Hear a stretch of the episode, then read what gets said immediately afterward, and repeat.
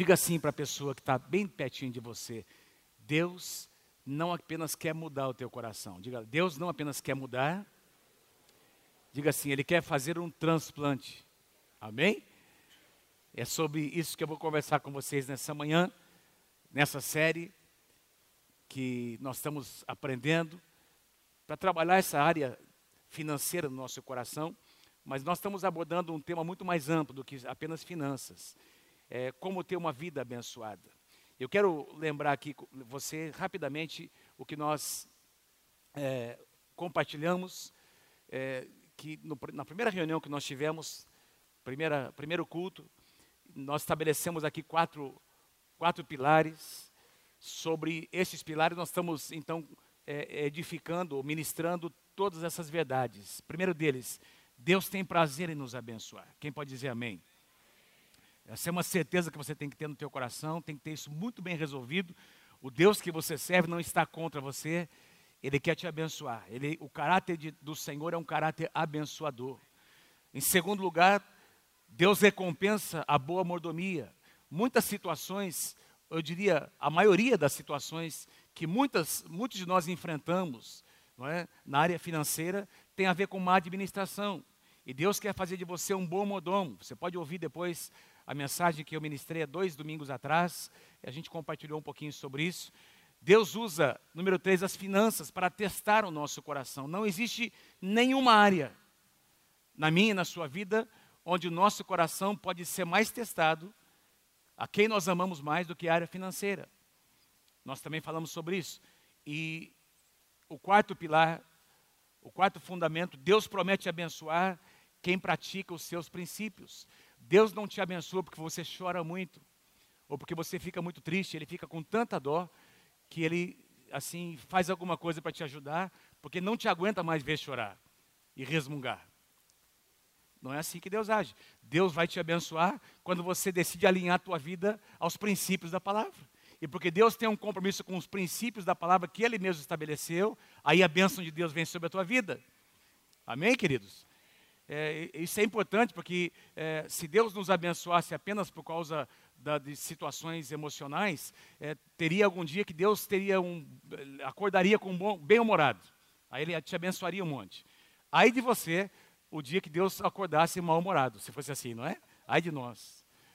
Vamos mandar um raiozinho para para dar um jeito daquele. E você e eu seríamos fulminados. Não é assim que funciona. Quando nós nos alinhamos à palavra, aos princípios, a bênção de Deus e o favor de Deus vem sobre as nossas vidas. Amém? E aí nós, então, compartilhamos sobre o primeiro tema. Deus deve vir sempre em primeiro lugar. Falamos sobre o princípio de primícias, dizimar, não é? Como nosso primeiro ato, entregar ao Senhor o nosso melhor, não a sobra.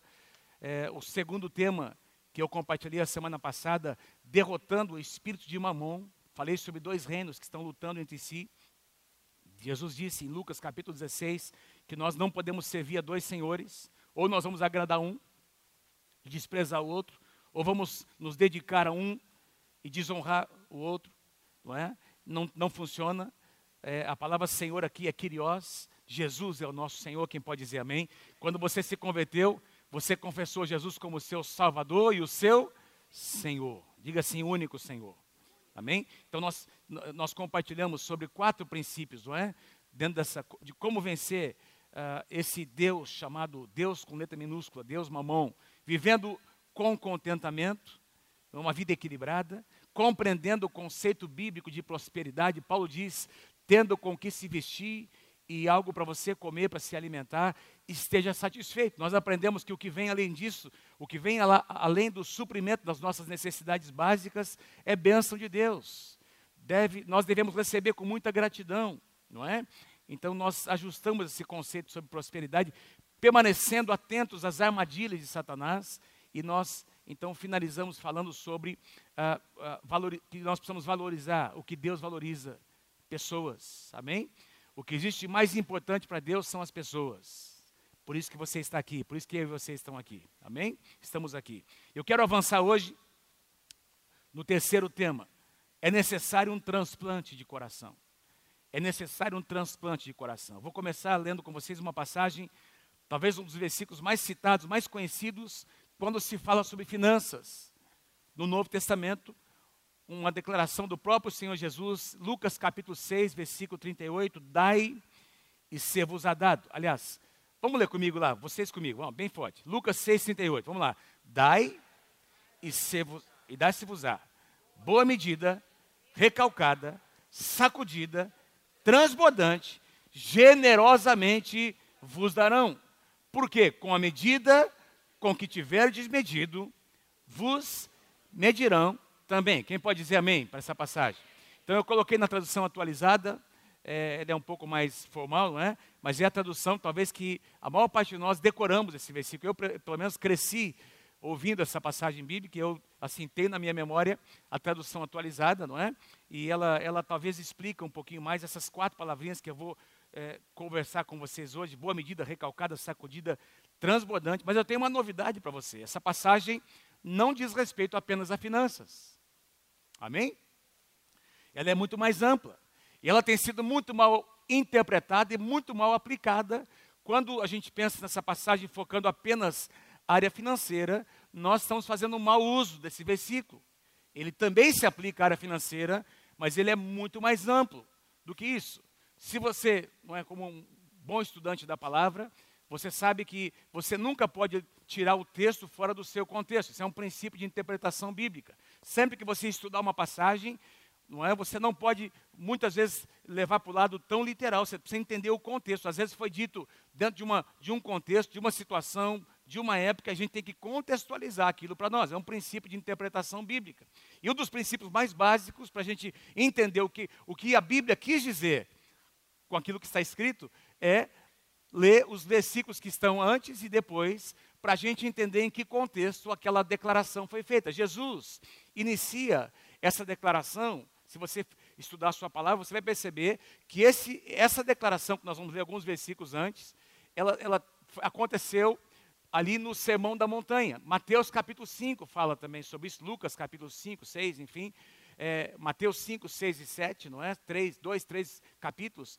Muita coisa Jesus ensinou, princípios relacionados ao reino de Deus, diversas práticas que deveriam ser adotadas pelos, pelo, pelos uh, judeus, não é? Porque, uh, e aí Jesus vem dizendo, por exemplo, vocês ouviram o que foi dito na lei de Moisés, eu, porém, vos digo, ele vem trazendo, então, uma verdade nova, não é? Ele vem uh, ensinando e, e alinhando algumas coisas do Antigo Testamento, agora com a visão do Novo Testamento. Eu quero começar lendo com vocês a partir do versículo 30, Lucas capítulo 6, a partir do versículo 30. Olha como essa passagem diz respeito a muito mais do que finanças.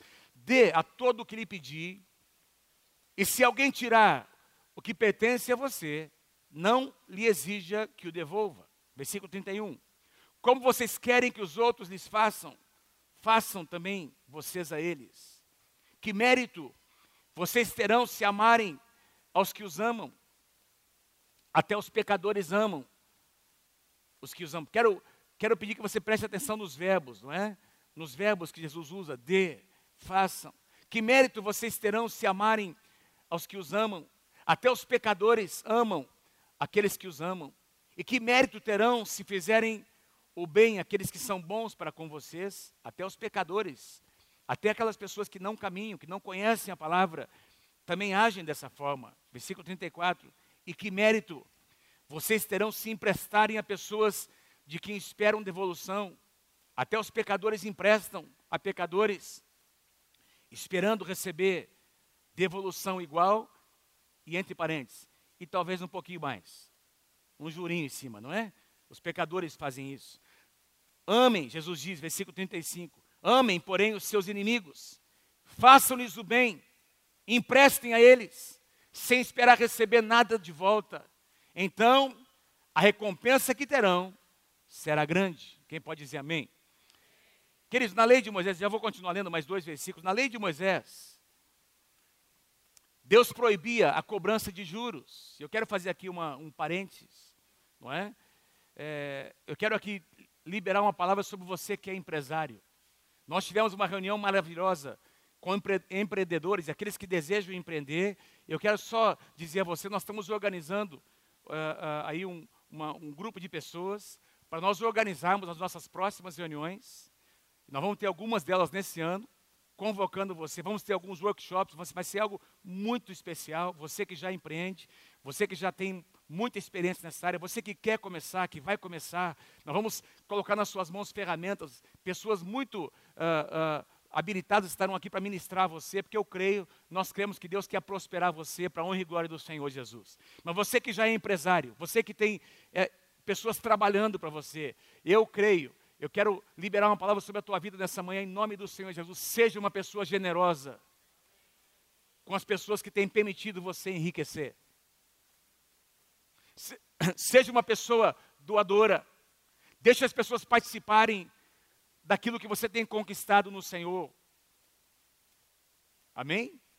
Eu quero dar mais uma palavra para aqueles que precisaram por alguma razão, e aqui nós lemos nessa passagem pessoas que emprestam, até os pecadores façam, fazem isso, não é? Eu não tenho dúvida, não vou pedir para você levantar sua mão, mas tem gente aqui dentro que você já fez empréstimos de agiota. E você sabe que você foi muito prejudicado com isso.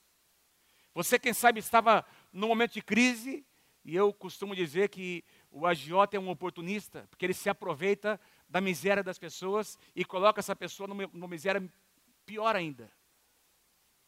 Se você fez isso, se você está preso por isso, eu quero declarar você em nome do Senhor Jesus, se você é membro, se é um filho dessa casa, Livre-se disso em nome de Jesus. Se você tiver que vender alguma coisa, se desfazer de alguma coisa, venda, desfaça, quite a sua dívida e viva uma vida livre desse peso, porque enquanto você estiver debaixo, amém. Enquanto você estiver preso a uma situação como essa, segundo a palavra de Deus, você está debaixo de maldição. Não tem como Deus te abençoar. E Deus quer te abençoar. Então sai da, debaixo da maldição e entra na bênção, meu irmão, em nome de Jesus. Amém? Versículos 36 e 37. Vamos finalizar aqui esse, esse texto. Sejam misericordiosos, assim como o Pai de vocês é misericordioso.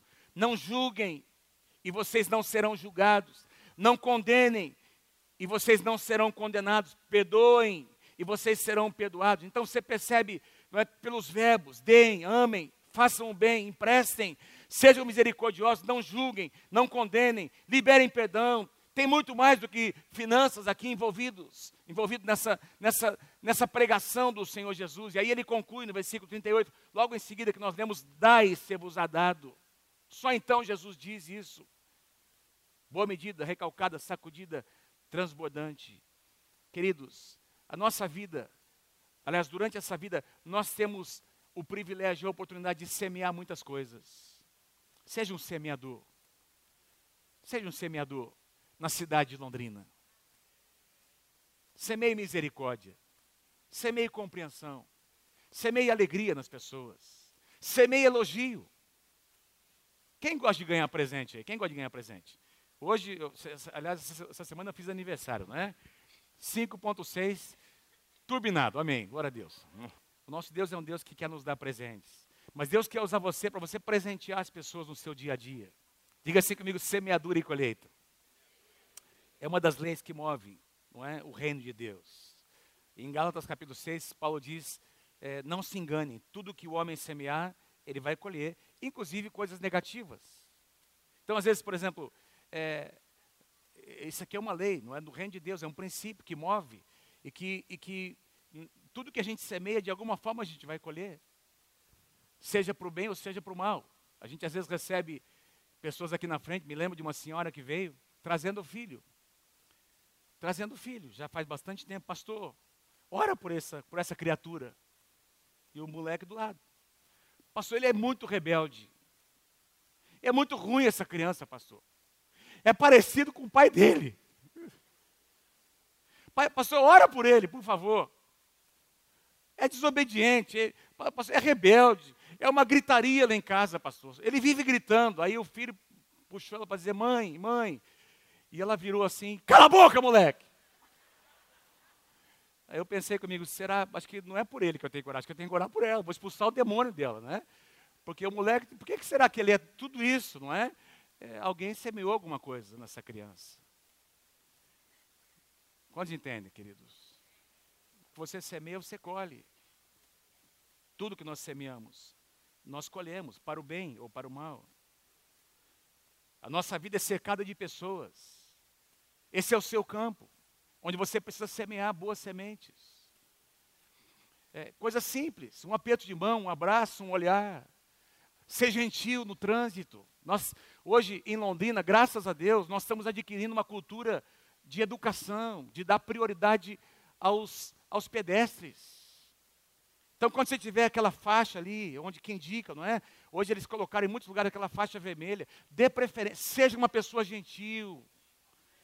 Para o seu carro, deixe o, pedestre passar. Faça uma boa ação e alguém vai ser gentil com você. Quem recebe, diga amém. Agora, Jesus está falando sobre todos os aspectos da vida. Vamos voltar lá para Lucas, capítulo 6, versículo 38. Na versão atualizada, mais uma vez, dai, dai-se-vos-á, boa medida, recalcada, sacudida, transbordante, generosamente vos darão, porque com a medida com que tiverdes medido, vos medirão também semeadura e colheita. Mas para a gente entender o significado dessa passagem, a gente tem que mais uma vez, voltar para o contexto e entender o que é que Jesus quis dizer para as pessoas que estavam ouvindo. Ele usou elementos da agricultura. E aí a gente tem que visitar, voltar para o Antigo Testamento, porque na lei de Moisés, livro de Levítico, havia um ensinamento sobre o tempo de colheita, porque no coração de Deus não deveria haver pobres e miseráveis no meio de Israel. Isso fere o coração de Deus. Isso machuca o coração de Deus. E nós temos muitas pessoas pobres e miseráveis, não é porque Deus é culpado, é porque o homem pecou. Tudo isso que nós vemos é resultado do pecado do homem. Mas lá no Antigo Testamento, Deus tinha separado um povo. Deus colocou uma, uma, seca ao redor desse povo e Deus disse: Eu não quero que haja pobreza, que haja miséria. E tudo que Jesus está dizendo aqui sobre abençoar, emprestado a, tem a ver com esse conceito em que Deus, no seu coração, a, a miséria ofende o coração de Deus porque é fruto do pecado. E aí no Antigo Testamento, Havia uma lei, gente, era algo tão sério para Deus que Deus diz: Olha, eu sei que nós teremos pessoas que por diversas razões estarão passando necessidade, mas na época da colheita, então havia dois tipos de ceifeiros. Haviam aqueles que eram pagos, e nós temos algumas parábolas que falam sobre os que ceifam, não é que são pagos para aquilo. Então haviam aqueles que eram pagos para aquilo, para fazer a colheita, mas na lei de Moisés estava previsto o seguinte: quando você fizer, vocês que são pagos, quando vocês fizerem a colheita, deixem cair pelo caminho algumas sementes, nas extremidades do campo, deixem cair intencionalmente. E havia, queridos, uma segunda leva de ceifeiros. Então, esses que eram pagos recolhiam as sementes, colocavam, ensacavam e levavam para os celeiros. Quando eles saíam para levar esse, esses, é, é, é, esse produto, as sementes ensacadas, enquanto eles saíam, vinha uma segunda leva de ceifeiros, porque a lei dizia que assim deveria ser feito, não é? E eles vinham recolhendo aquelas, não eram sobras, porque era algo intencional. As pessoas, os, os ceifeiros, intencionalmente deixavam cair sementes. Eles começavam a recolher aquelas sementes, enchendo aqueles sacos. Vocês estão comigo, gente? Então eles enchiam aquele saco, e aí, quando aquele saco estava cheio de semente, o que é que eles faziam? Eles recalcavam, eles socavam aquela, aquela semente, sacudiam o saco, boa medida, recalcada, sacudida, e eles então traziam novas sementes e colocavam de tal forma que aqueles, aqueles sacos eram é, transbordados de, de tanta semente, porque, porque para aquelas pessoas que dependiam que estavam endividadas, que estavam vivendo, vivendo numa situação de pobreza e miséria. Aqueles grãos que eram colocados a mais dentro dos seus, daquelas, daqueles cestos poderiam representar a diferença entre a vida e a morte. Boa medida, recalcada, sacudida e transbordante. E quando Jesus prega, quando Jesus usa esses termos, como eles estavam inseridos no contexto, e vinham dessa cultura do Antigo Testamento, imediatamente eles entenderam o que Jesus queria dizer. Amém? E aí Jesus diz: se vocês derem, vocês, vão, vocês receberão uma boa medida, recalcada, sacudida e transbordante. Promessa de Deus para você. Eu fico impressionado como Jesus tinha uma capacidade de, ministrar de uma maneira que as pessoas conseguiam entender. A sua linguagem era uma linguagem, por isso ele usava parábolas, figuras de linguagem, situações cotidianas. Então as pessoas entendiam princípios com base em coisas da vida corriqueira. Pense comigo no princípio da colheita. Queridos, quando você, e aí a gente encontra isso, essa figura, essa ilustração em diversos livros, não é? Quando você recebe a semente de uma maçã, de uma laranja, de uma pera, de uma fruta qualquer, é quando você recebe uma semente e você semeia essa semente, amém? Se você cuidar dessa semente, regar a terra, um dia vai nascer uma árvore. Então, não é mais uma semente, agora tem uma árvore. Se você cuidar da árvore, regar a árvore, nutrir essa árvore, no tempo certo, essa árvore, que não é mais uma semente, vai lhe dar muitos frutos semelhantes àquele que gerou a semente. Então, esse fruto que você tomar para comer esse fruto, dentro dele tem muitas sementes iguais àquela uma semente que você recebeu. Uma semente, uma árvore, frutos. E aí, se você considerar ano a ano as estações, a quantidade de frutos que uma árvore como essa consegue produzir, você vai ver a dimensão, o que Jesus tenta dizer quando ele fala sobre o princípio de semear e colher. Uma semente, milhares, dezenas de milhares. De, por isso Jesus diz que é abundante a colheita. Amém? Agora, eu gostaria que você tivesse isso na sua mente. Porque aí entra a questão principal que eu creio que tem a ver com a mensagem dessa noite. O foco não pode ser na colheita. É verdade que se você semear, você vai colher. Mas o que Deus, o, o meu foco e o seu foco nunca pode ser na colheita. Porque Deus não olha, queridos, o que nós vamos receber. Deus olha para a motivação do nosso coração. Então não é a respeito de uma troca. Veja, Pensa comigo no relacionamento entre, entre pais e filhos. Não é? Como é gostoso a gente ter uma, uma correspondência natural. Nós estamos com os nossos netinhos. É uma delícia, gente. Olha, ter filho é bom, ter neto é maravilhoso. Não que não seja maravilhoso ter filhos, não é? É diferente. E a gente vai vendo as crianças crescendo, as suas reações, a correspondência delas. É muito triste quando você vê um filho que tem interesse apenas na herança e não no pai, na mãe. O, filho, o, o, o moleque faz por interesse. Ele o foco dele não é corresponder ao amor do pai, ao amor da mãe. Nós temos exemplos na palavra. O filho pródigo fez isso. O filho disse: Não, não me interessa a minha casa, não interessa você. O que eu quero é a minha parte na herança. Me dá a minha parte. E a gente viu, depois percebe na, na parábola o sofrimento desse rapaz. Não é que o sofrimento, na verdade, na verdade, de toda a casa, o coração do pai ferido. E mesmo assim esperando o filho voltar para casa, por quê? Porque, porque não é isso, queridos, não, o, a, o mais importante é o que está dentro do nosso coração. E é sobre isso que eu quero falar com você nessa, nessa manhã.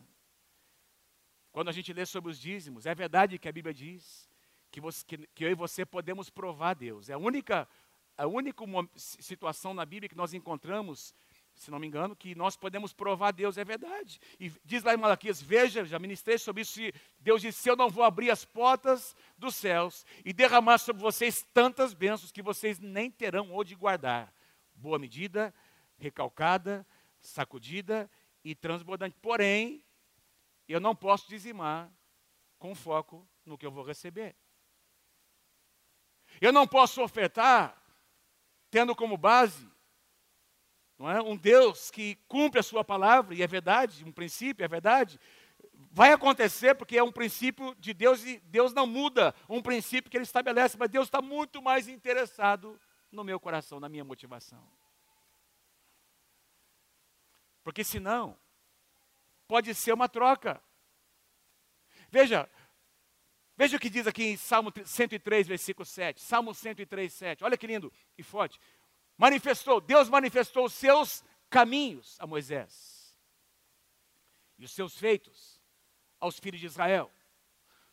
Os filhos de Israel conheceram seus milagres, conheceram a provisão de Deus. De manhã, maná, à tarde, as cordonizes, os seus pés, os seus sapatos, a sua roupa não se desgastou.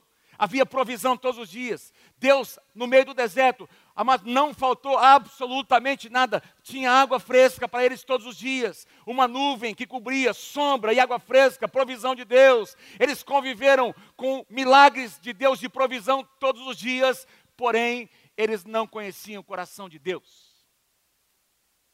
Eles conheciam os feitos, conheciam os milagres, conheciam os benefícios de andar com o Senhor, mas eles não conheciam o caráter de Deus. Caminhos aqui tem a ver com veredas, tem a ver com. A palavra caminho aqui pode ser traduzido como uma jornada de uma vida toda. Tem a ver com a própria natureza. Quanto mais você caminha com Deus, mais você conhece Ele. E é uma delícia conhecer a Deus. É muito bom conhecer a Deus só por aquilo que Ele é. É muito bom nós nos relacionarmos com esse Pai celestial, não na base do que Ele tem para nos dar. Veja, Deus é o nosso, Deus é o nosso exemplo maior. Quem pode dizer amém?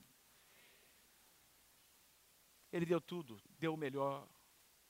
E a gente vai encontrar na, no Novo Testamento, no Antigo também, mas principalmente no Novo, pessoas que fizeram ofertas extravagantes, pessoas que tomaram a iniciativa de demonstrar o amor que eles tinham por Jesus.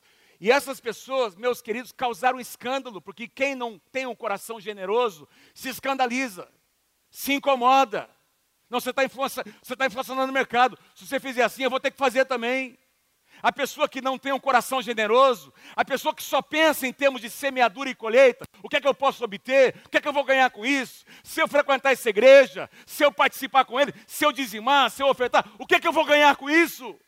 Ela se ofende quando alguém faz isso de coração e ainda se deleita, e ainda simplesmente por estar na presença de Deus, ela quer dar mais todas as pessoas que fizeram ofertas extravagantes foram julgadas por alguém. Alguém se sentiu ofendido. Enquanto Jesus recebia, tinha pessoas que julgavam, que apontavam o dedo. Vocês estão comigo, gente? Aquela mulher que quebrou aquele vaso de alabastro aos pés do Senhor, valor altíssimo. Tem uma canção que fala sobre isso ela, ela pegou o que ela tinha de melhor. Como é que eu posso demonstrar o meu amor para o meu Deus? Como é que eu posso? Tudo que ela tinha, o melhor que ela tinha. Ela quebrou, despedaçou, derramou e teve gente ali julgando, mas que despedida. Tem tanto pobre. Como que ela não. Melhor seria vender isso e dar aos pobres. Veja, porque o coração era um coração errado, mal. Veja o que nós lemos em Marcos capítulo 12. Olha que lindo essa, essa passagem. Uma viúva. Olha a atitude de Deus, do Senhor. Marcos capítulo 12, do versículo 41 ao 44. Jesus sentou-se em frente do lugar, lá no templo. Havia um lugar onde as pessoas traziam ofertas, traziam seus dízimos.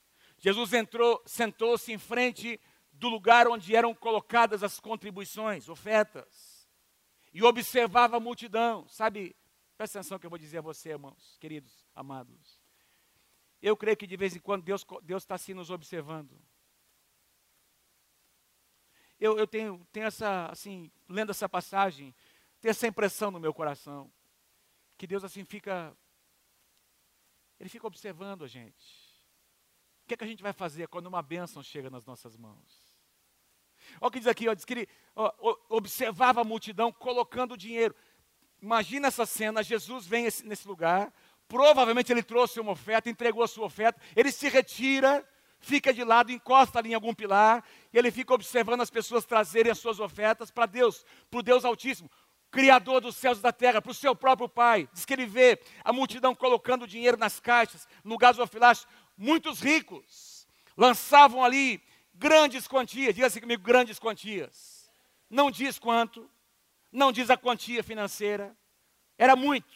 Para Jesus dizer que eram grandes quantias, pense em alguma coisa, meu, era muita grana, está aqui, grandes quantias. Então, Jesus está observando uma viúva pobre.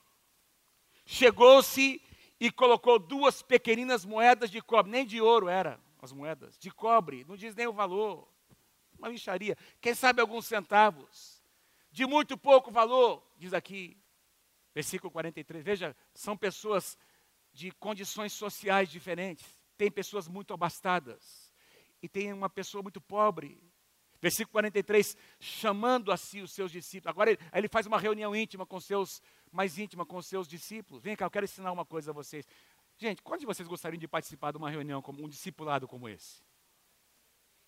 Jesus, ele para com os discípulos e diz: olha o que está acontecendo lá.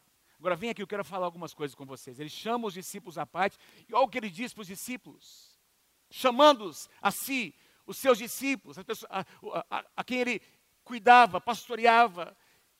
Jesus declarou: afirmo-lhes que essa viúva pobre colocou na caixa de ofertas mais do que todos os outros.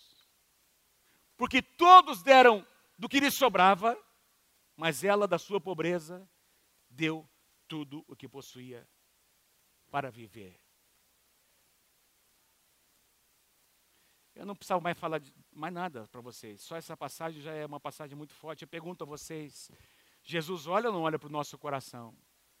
Eu pergunto a vocês: essa mulher que vem entregando essas moedinhas, esperando alguma coisa em troca? Não está escrito lá. Não é? Se eu semear, eu vou colher. Antigo Testamento, enfim. Não, ela queria, meu irmão, ela veio para dar. Ela pegou o que ela tinha de melhor. Ela disse: Eu quero, eu quero fazer alguma coisa que, que vai demonstrar para o meu Deus o quanto eu amo. Deus é o nosso exemplo maior. Ele deu o melhor que ele tinha. E é por isso que eu e você estamos aqui. Porque Deus, João 3,16, vamos lá comigo, vamos lá. João 3,16. Porque Deus amou o mundo de tal maneira que deu seu Filho unigênito para que todo aquele que nele crê não pereça, mas tenha vida eterna. A pergunta que eu faço: Jesus morreu ou não por toda a humanidade, por todos os homens e mulheres? Sim ou não? Pergunto para você: todos vão corresponder? Jesus diz aqui também, 1 João capítulo 3, versículo 16, que Jesus fez isso, não é?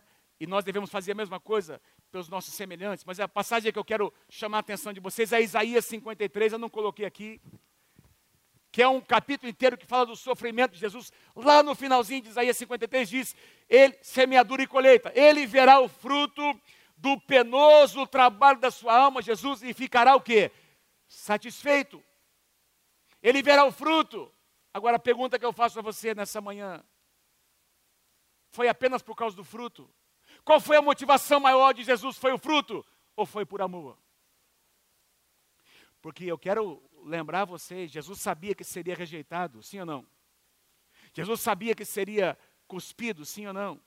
Jesus sabia que seria negado pelas pessoas mais próximas dele, sim ou não? Jesus sabia que muitos na humanidade, homens e mulheres, rejeitariam a sua palavra, sim ou não? Mesmo assim, ele foi até o final. E quero dizer para você uma coisa: se ninguém correspondesse, nem eu nem você, Jesus teria feito a mesma coisa, porque ele fez por amor. A motivação de Jesus não foi a colheita em si, a motivação foi por amor. O amor o impulsionou a fazer. Então, nessa manhã, Deus está olhando para o nosso coração. Deus sempre olha para o nosso coração. Diga amém se você quer. Quem pode dar um aplauso ao Senhor Jesus?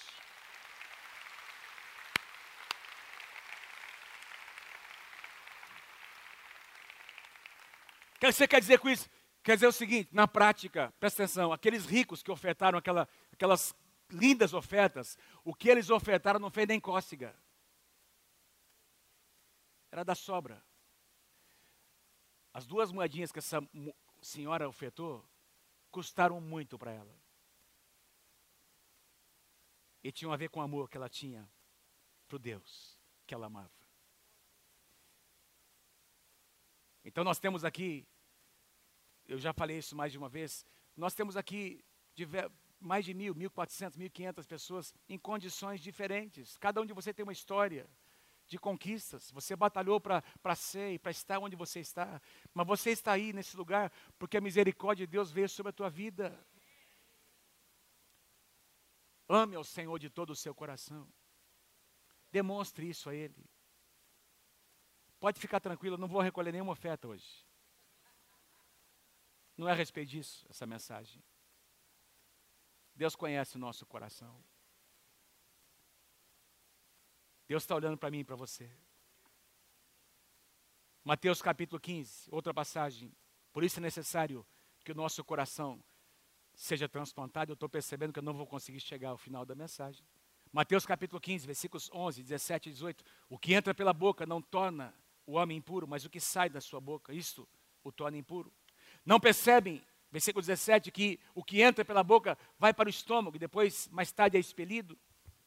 Mas as coisas que saem da boca vêm do coração e são essas que tornam o homem impuro. Por quê? Porque a boca fala do que o coração está cheio. O que sai demonstra o que está aqui dentro. Jeremias capítulo 17, versículo 9, diz que enganoso é o coração do homem e não é só corrupto, desesperadamente corrupto, quem o conhecerá? E você vê isso numas, nas crianças, olha que lindinho, como, como eles são maravilhosos, os nossos netos são maravilhosos, mas a natureza está lá. O egoísmo está lá. Pastor, como é que você pode dizer uma coisa do seu neto? É porque é verdade. Eles carregam uma natureza. Então, você percebe nas pequenas atitudes. Você já viu como, a, como as crianças ficam maravilhosamente alegres ao repartir os seus brinquedos? Mas eles ficam felizes. Principalmente com aquele brinquedo que estava na prateleira, que fazia assim semanas que eles nem viam. Chega o irmãozinho, o primo, não é? E eles dizem: Não, pode pegar, que é seu. Eu, o nosso netinho, né, o, o Eli, o filho da, do, do John e da Ana, ele é bem interessante, ele gosta de ligar e desligar o, o negócio lá do, do, do negócio da televisão. Ele gosta de pegar o seu. Então ele vem, e ele sabe que não pode, que o papai e a mamãe já, já disseram para ele. Então ele vem, vai caminhando, olhando para a gente.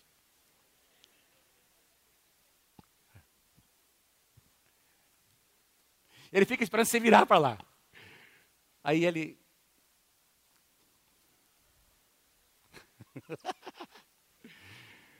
Pensa numa cara de safado. né, filha? Por quê? Porque a estultice está no coração da criança. É o que a Bíblia diz.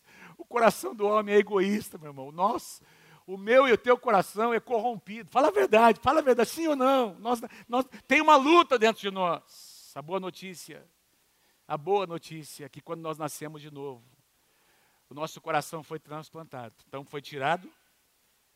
Como é que você sabe disso? Olha o que diz Ezequiel, capítulo 36, versículos 26 e 27. Olha o que o profeta Ezequiel diz: Eu lhes darei um coração novo.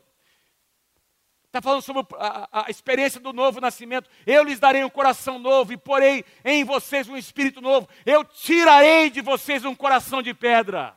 Transplante.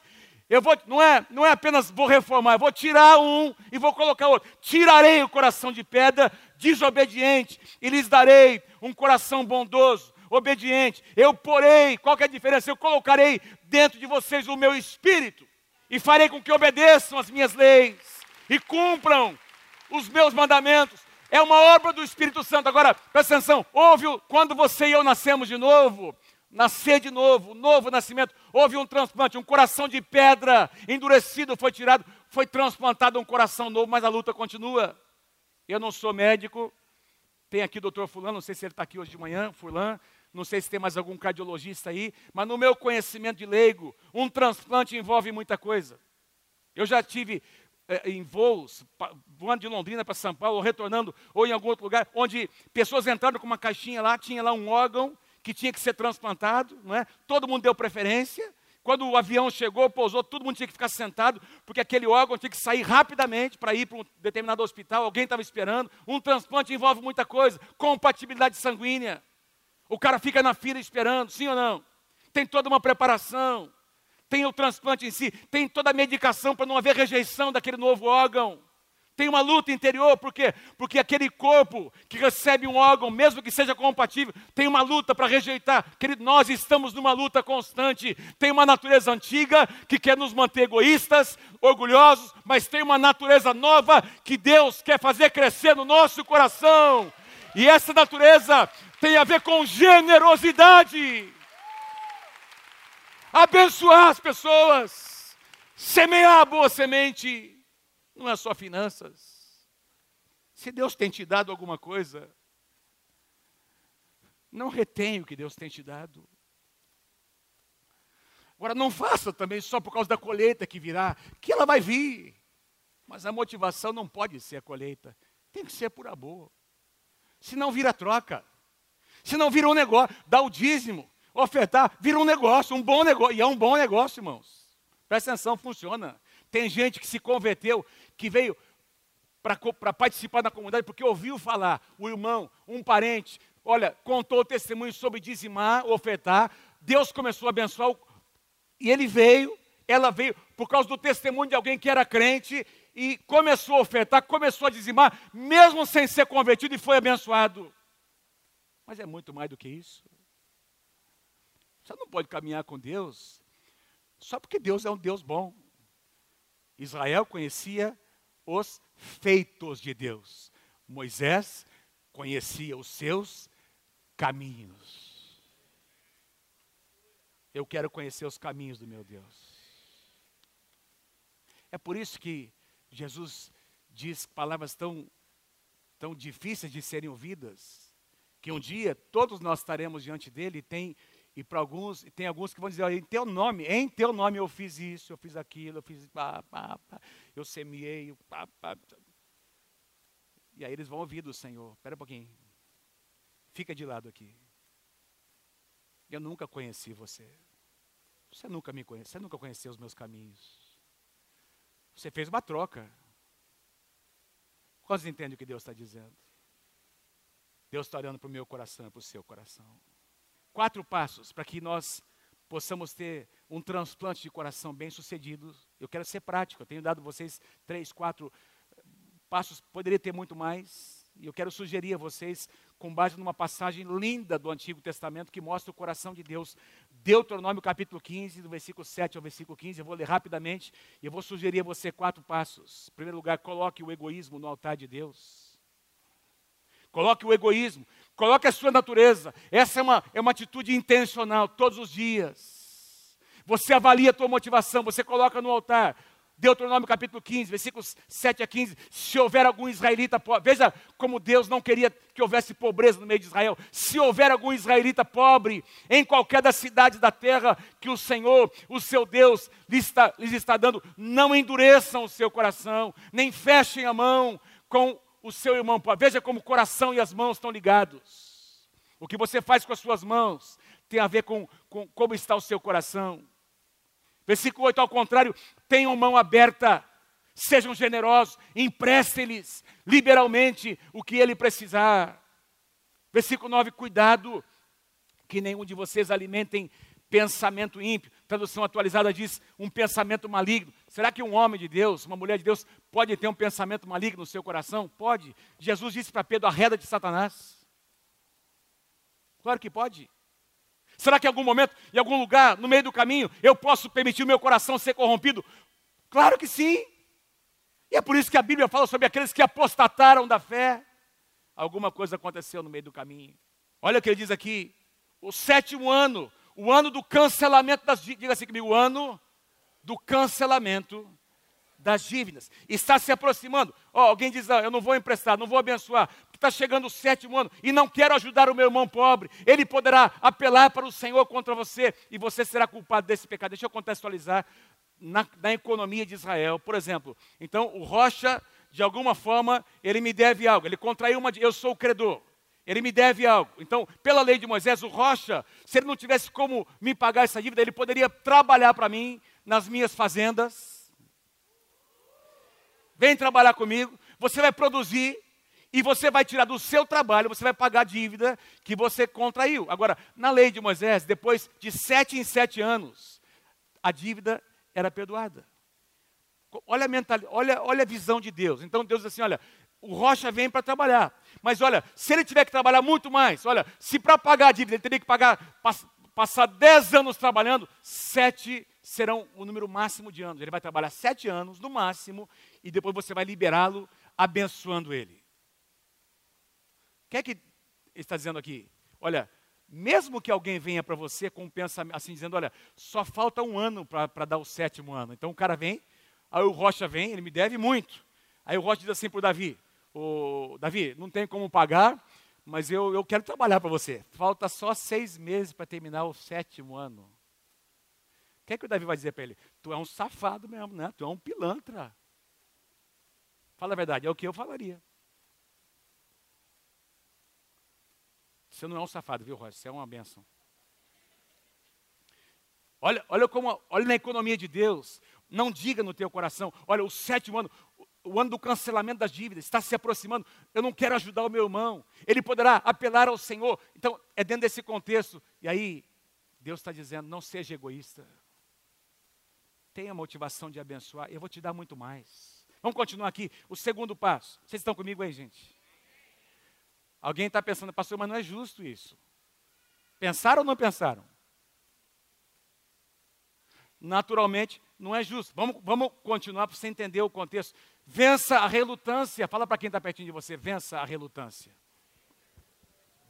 E essa é uma experiência que todos nós passamos quando Deus nos leva a abençoar alguém. Versículo 10: Dele generosamente, sem relutância no seu coração, pois por isso o Senhor teu Deus te abençoará. Em todo o seu trabalho e em tudo o que você fizer. A tradução na linguagem de hoje diz: não dê com tristeza no seu coração, seja generoso. Eu não sei quem aqui já teve experiência de você, eu já experimentei isso. De repente Deus falou com você, você foi muito generoso com, com alguém, mas logo depois bateu um arrependimento. O que, que eu fui fazer, meu Deus?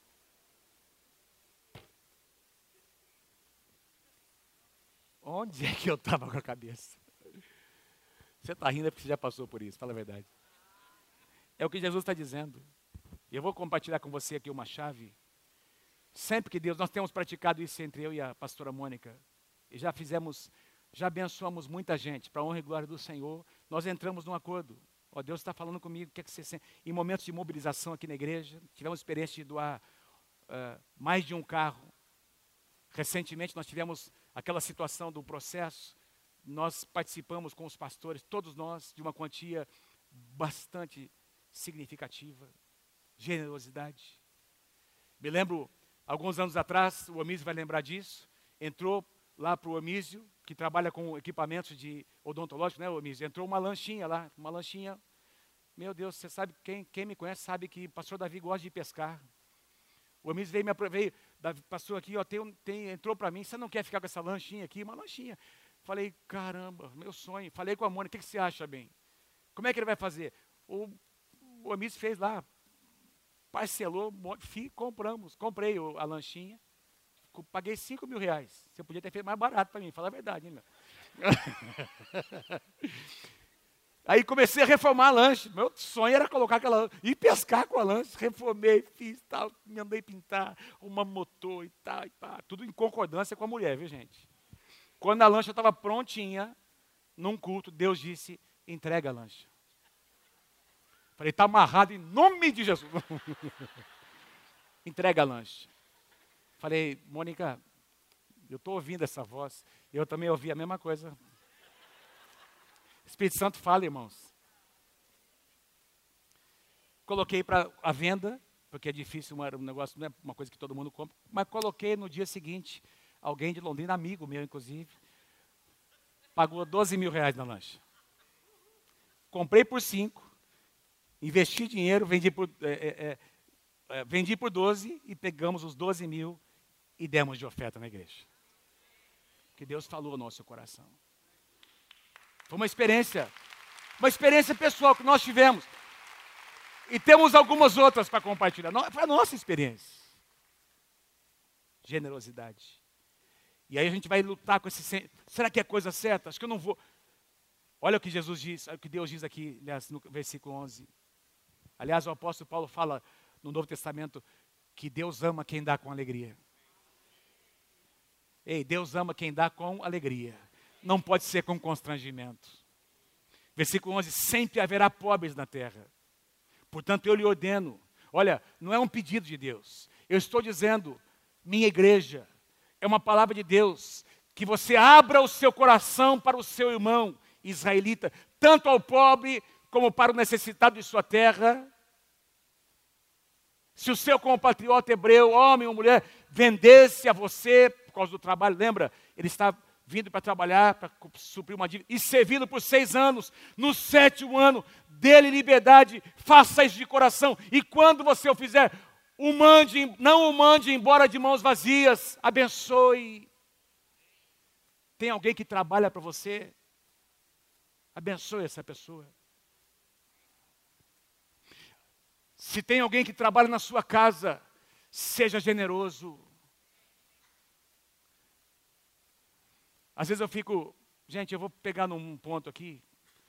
Sabe quando a gente percebe que está na hora de doar algumas roupas? Quando uma roupa está no seu armário mais de dois anos, ano e meio, dois anos, é porque ela não, talvez, não, pastor, estou esperando eu conseguir entrar nela de novo. Irmão, lamento dizer a você que talvez isso nunca aconteça. E, e, talvez quando acontecer, aquela roupa já não vai estar mais na moda. Abençoe. Está lá no seu armário, aquela calça, aquela camisa, faz um ano e meio, dois anos, alguém está precisando. Vai ter o bazar. É isso, é isso que, que Deus está dizendo. Olha, eu não quero que haja pobreza no meio do meu povo. Sejam generosos. E eu quero concluir. Aliás, tem mais dois. Terceiro passo, rapidamente. Desenvolva um coração generoso, dele com generosidade.